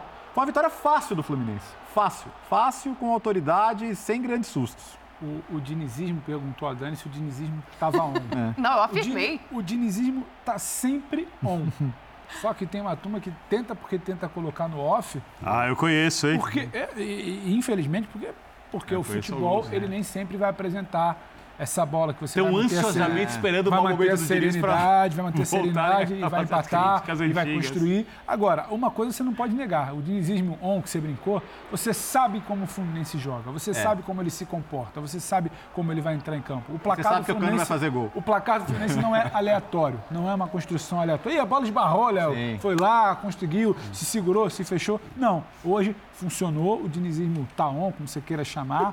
O dinizismo em algum momento não funcionou em partidas que o time foi derrotado e nem por isso o trabalho é pior. O que tem que valorizar é coragem. Muita gente, muita gente ia balançar, ia falar, eu preciso ganhar um título, eu preciso ganhar um clássico, deixa eu poupar na estreia da Libertadores. O Fluminense deu à Libertadores o peso que ela tem. E o peso que ele quer dar. E ele sabe o grupo que ele está, ele sabe É um que o grupo que não dá tropeçou. vacilar, é. Exato. Ele sabe onde ele está inserido. Ainda mais depois inserido, do Strongest ganhar do levou o jogo a sério. É. Levando o jogo a sério, fez o que ele está acostumado a fazer. Isso é treino. A gente sabe como é que o Fluminense joga. E é bom quando você tem cana, é melhor ainda quando você tem a qualidade do Marcelo também. que estreou hoje, já participou de o tapa, jogada. o tapa é, é curioso gol isso é- que o Birner fala, é, porque eu tive essa mesma sensação que você, que o River perder para o Strongest não foi uma coisa tão positiva quanto a maioria das pessoas colocou. Ah, o River perdeu ponto. Eu achei que é, a chance de equilibrar muito mais o grupo. Então, o Fluminense começando com essa vitória hoje é um passo à frente no grupo que, para mim, poderia ser o mais difícil da Libertadores. Porque, por exemplo, bem, o Sport Cristal eliminou o Huracan, mas o Sport Cristal vai jogar com o Strongest fora de casa. Perdeu um resultado normal. São seis pontos. O Fluminense vai ter que lidar com a altitude. E o time do Diniz já jogou. Eu lembro, eu lembro quando o Diniz foi contra o time mais fraco que o de hoje, com o São Paulo, para jogar contra o Binacional, que ele perdeu.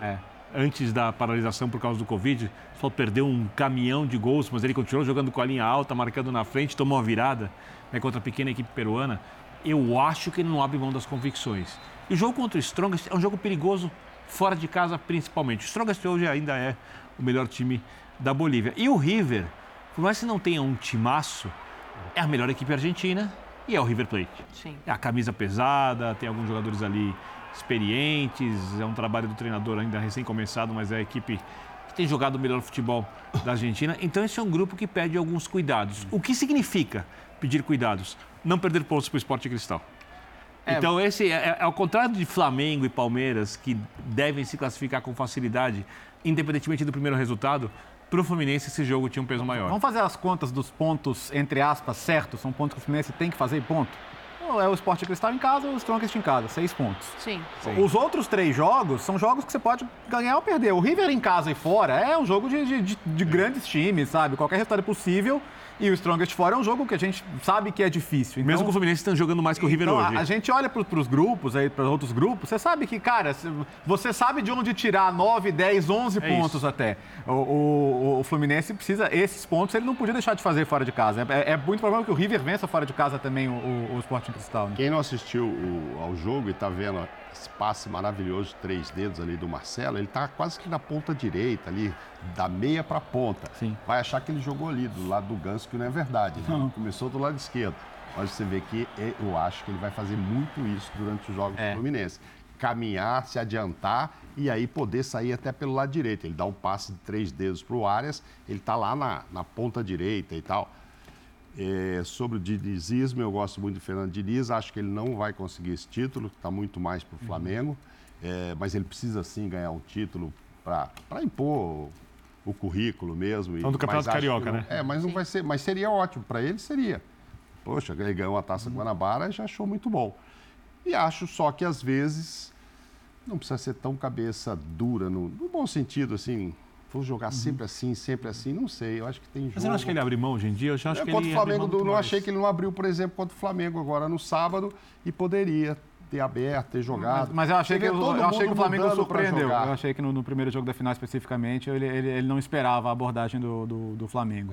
É, mas agora, O Flamengo sim, mais realista com, a sua, É, com o seu futebol de Eu hoje. já, né? eu já vejo ele topando negociar um pouco mais também, tô com o Birner. Eu também acho que negocia Eu mais. Acho que, acho que ele já... Não sei se o quanto você acha que é necessário, eu nem É, sei não, também se é não. bastante, Eu mas acho que, ele é, negocia mais. Eu falei com a, com a Dani no, no nosso programa essa semana, ele é meio Renato Gaúcho, que deu declaração assim, bem aberta. Não, eu só cuido do meu time, não interessa o adversário. Eu acho que isso nem sempre funciona. Eu não sei se Copa, Guardiola e outros, e Mourinho, não pensam no adversário para dar uma mudada Pensam. no time. Acho que pensa, né, Bê? Pensam dentro das ideias de jogo Não, deles. Só para falar assim, eu tenho um time pensam. e tal. Eu não gostava quando a própria seleção brasileira achava isso. Ah, eu sou, eu tenho os melhores e tal, então não interessa quem vem lá. Não, interessa. Esse time aqui é todo fechado. Como é que eu vou ganhar de um time que põe cinco, seis lá atrás? Ah, eu tenho que jogar pelos lados. Não, esse time aqui deixa eu jogar por dentro. Vai mudar. Vai mudar o jeito de você jogar um pouco mais. Mas enfim, mas eu gosto muito do Fernando A Diniz ressalva que eu faço em relação a isso é a saída de bola de pé em pé com o centroavante a um metro do goleiro. Isso na Libertadores eu acho que pode ser um, um jogo um pouco traiçoeiro. mas, por exemplo, Mas eu tô a- com os a- meninos aqui do meu lado. Eu acho que ele já se adaptou bastante a- ao que o jogo pede, menos do que a ideologia rígida, né? E já entra no Marcelo aí pra gente, Léo. Claro, sim. Uma, pra- Marcelo, é, para mim claramente está fora de forma ainda, vai ter que ganhar ritmo, vai ter que jogar. Primeiro tempo achei discreto, achei ruim, mas... Fora de forma, ele dá aquela de três dedos. É, então, mas esse é bom, assim, é- é- é- ali, ali é uma condição que não depende da, da Da forma forma, né? A física, bola é simplesmente é um técnica, né? tapa. Aquilo- é, esse tapa ali, com 50 anos, ele vai saber dar Sim, ainda, né? Se a sim. bola cai no pé dele, ele é um jogador Não, tecnicamente muito acima da média. Mas, mas assim, é importante para ele jogar, né? É importante para ele ganhar ritmo e, e é claro que ele vai ser uma peça importante.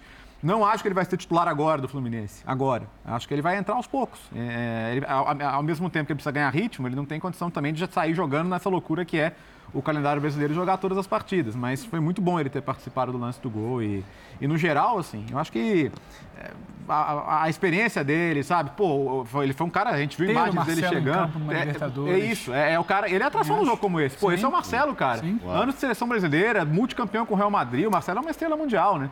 É um cara que a, a presença dele dentro do campo, ela, ela, ela te, te impõe um respeito importante. Tá aí, ó, o Marcelo que participou do gol. É, queria fazer uma menção honrosa ao Arias aqui, que eu acho que é um jogador que tem sido muito importante é. nessa construção de jogo do Desde o ano Fluminense. passado. Hoje de novo, e às vezes a gente muda o protagonismo um pouco de lugar e esquece de comentar a importância dele, não que ela não existisse, Uhum. mas eu acho que ele, ele vale uma menção. Ele, ele, desde o ano passado, é um dos melhores jogadores da equipe. Ele se adapta, ele é basicamente, óbvio, um atacante, mas ele se adapta a jogar em ambos os lados. E eu não lembro qual jogo, a gente até comentou aqui, Léo, que eu vi o Diniz usando amplitude com Ah, ele e com o Keno, que é uma coisa que o Diniz não fazia, porque o Diniz, o Diniz- as pessoas comparam às vezes o Diniz Foi ao Guardiola. né? Foi na semifinal com É, volta redonda, é, né? é. O, Diniz, o Diniz compara o Diniz com o Guardiola, mas eles não têm nada a ver na forma de jogar. Sim. Né? O Guardiola joga com os atletas abertos, trabalhando a bola ali pé em pé. O Diniz pé em pé, mas com jogadores aglomerados. O Diniz, o Diniz faz mais ou menos o que se faz no futebol de salão dentro do campo. Esse é o fenômeno. O que o Diniz faz não tem muita referência a alguma coisa que a gente acostumou a ver em outros técnicos fora do país. Ele é muito autoral. Sim. Né? É, só que, por isso acho também, Mauro, que está deixando de ser teimoso. Ele começou a agregar algumas coisas em alguns jogos de, de coisas que ele não fazia na construção. E se eu for lembrar, por exemplo, da estreia dele contra o Flamengo, do Jorge Jesus pelo São Paulo, ele abriu mão da bola, jogou fechado. Então eu acho que ele está muito mais adaptado às necessidades. Se o time dele precisar fazer bola longa, ele vai fazer. Antes, ele dizia que os jogadores tomavam a decisão de não fazer que podiam. Agora me parece que os jogadores entenderam se é que eles realmente podiam. Então me parece que ele tem agregado cada vez mais coisas aos, aos trabalhos dele, que ele tem melhorado cada vez mais. Eu acho que a administração de jogadores que já era boa, independentemente de algum problema específico grande, tem sido cada vez melhor. É, e eu sempre cito uma coisa sobre o Diniz.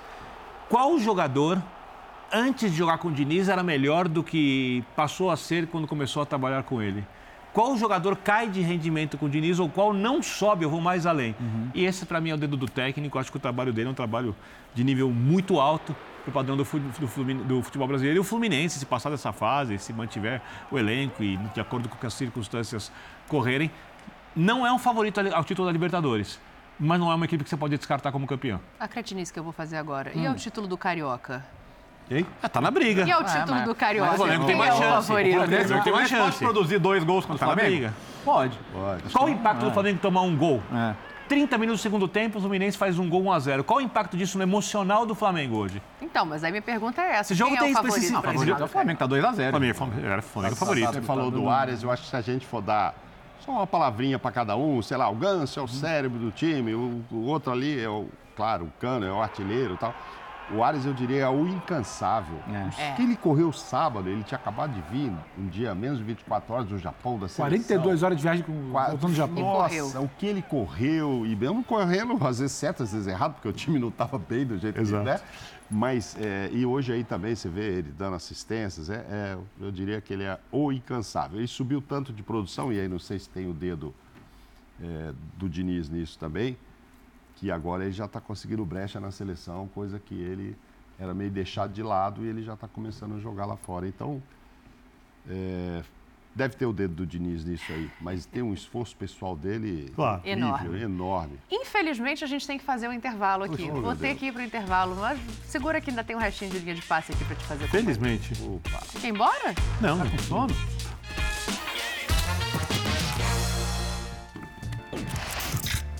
Amanhã tem mais brasileiro estreando o São Paulo na Sul-Americana, fora de casa contra o Tigre.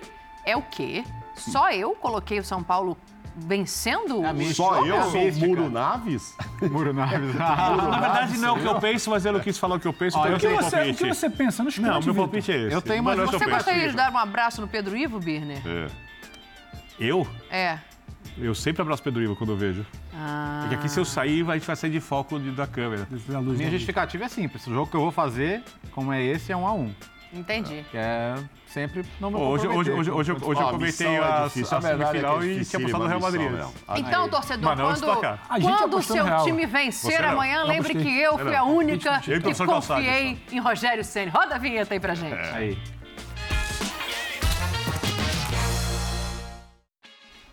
Mande seu beijo para Paulo Calçades. Como você sabe que eu ia fazer isso? Li seus pensamentos. Impressionante, né? Então, saúde e paz a todos, todos mesmo, mas principalmente ao professor Calçade. Não, mas hoje a gente teve um recorde rapidinho pequeno aqui. Foi contratempo uma hora e meia do. Bini sem citar o Calçade. Nossa senhora. Hoje aqui tivemos... Eu sou um fã do professor Calçade. Uma hora e meia. Não, hora e é, aqui. Peraí, gente, aqui vocês não não é é nada pra quem tá lá fora. Ó. Paulo Calçade teve uma questão de saúde, mas já está tudo Tá bem, bem. uma questão ótimo. simples e resolvida, está em repouso. eu sou muito fã do professor Calçade, A gente não muito fã do. Leonardo É, Bertozzi, reparei muito fã isso. do Mauro Naves, muito fã da Daniela.